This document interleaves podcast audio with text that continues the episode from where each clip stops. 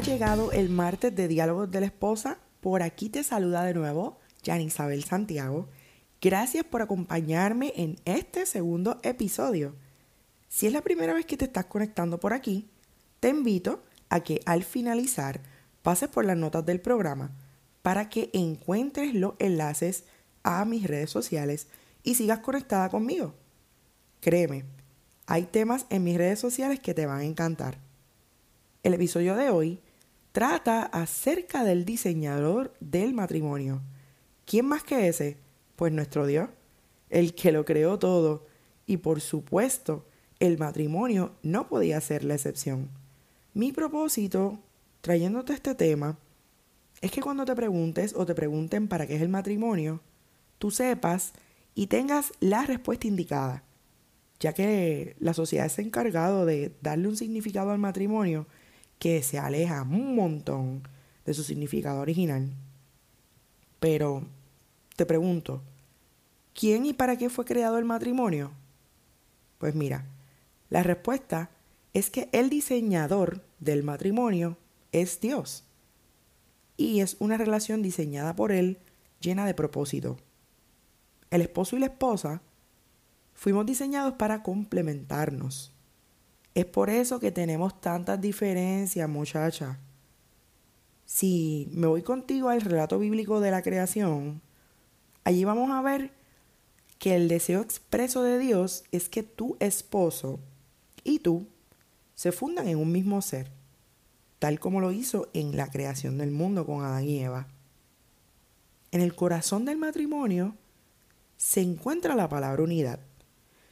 La unidad es lo opuesto a la soledad. Así que el deseo de Dios cuando nos hizo fue que no estuviéramos solos. En su idea, el hombre y la mujer fuimos creados para estar acompañados. Oye, y te digo algo, no es que no haya gente sola que no sean felices.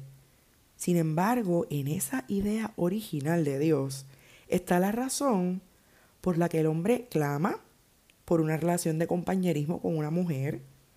Y tú, mujer que me escuchas, tienes un deseo similar de intimidad hacia el hombre. Por lo tanto, esto del matrimonio mm, también tiene que ver con ese deseo de buscar intimidad. No es simplemente una relación de estar por estar. Los casados tendemos a buscar un vínculo íntimo que se relaciona con cada una de las cosas de nuestro ser. ¿A qué me refiero? Mira, me refiero a la parte intelectual, a nuestra parte emocional, a nuestra área obviamente física, a la social y también a la parte espiritual. El matrimonio es la relación que se supone que más comparta la vida entre sí, de la manera más profunda que existe. Otra parte de ese diseño, como te mencioné al principio, es que es una relación de propósito.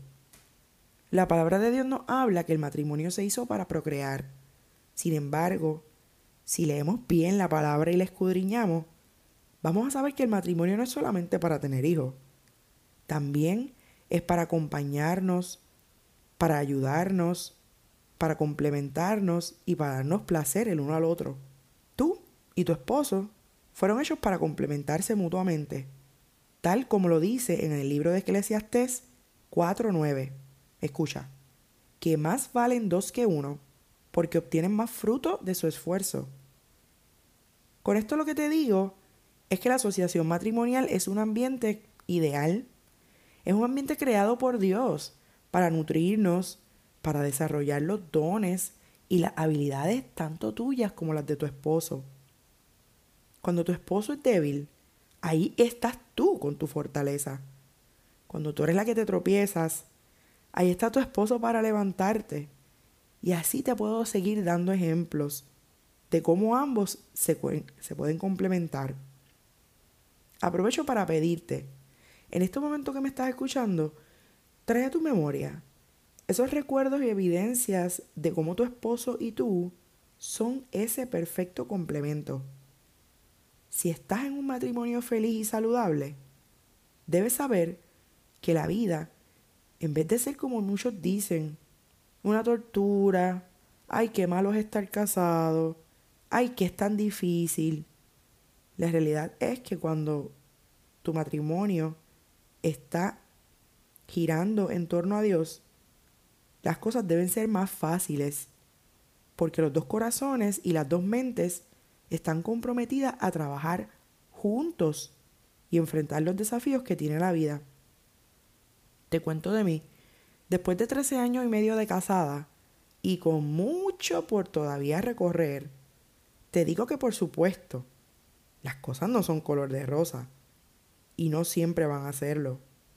Pero de la misma manera testifico que cuando tienes claro que fue Dios quien diseñó el matrimonio para hacer una relación de unión, de intimidad y con propósito, en donde ambos se complementan y tienen ese compromiso mutuo, las cosas son bien diferentes a cuando sacamos a Dios de esta ecuación.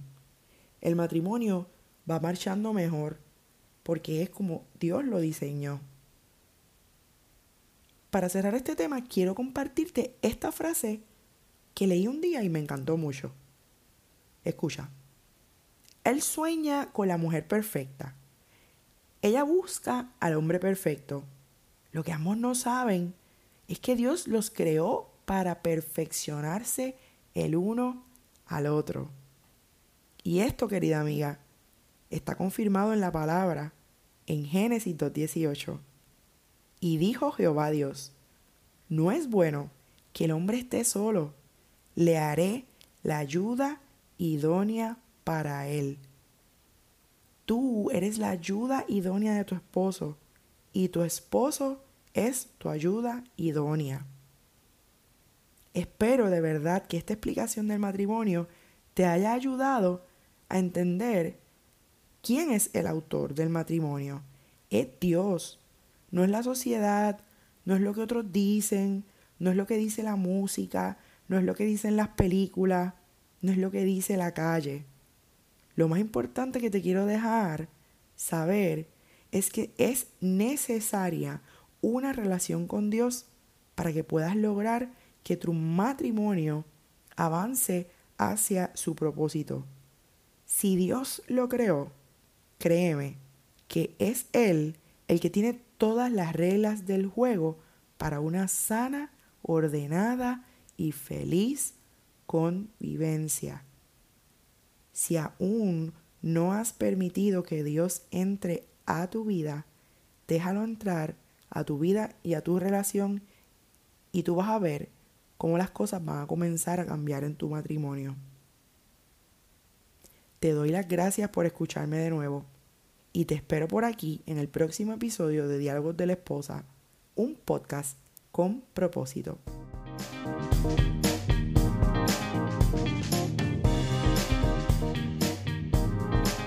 Si hay algún tema del cual quieres que hable por aquí, te invito a que me escribas a través del DM en Instagram o por email a dialogosdelesposa.gmail.com para mantenerte conectada conmigo. Puedes conseguirme en mis cuentas de Facebook e Instagram como arroba diálogos de esposa. Si te gusta leer como a mí, te invito a que pases por mi blog, que lo encuentras a través de www.dialogosdelesposa.home.blog si encuentras que este podcast puede ser de bendición a otras esposas y futuras esposas, compártelo en tus redes sociales y no olvides taguearme. Tampoco olvides dejarme tu reseña si me estás escuchando en iTunes para que este proyecto pueda continuar. Gracias nuevamente por prestarme tu tiempo y escucharme.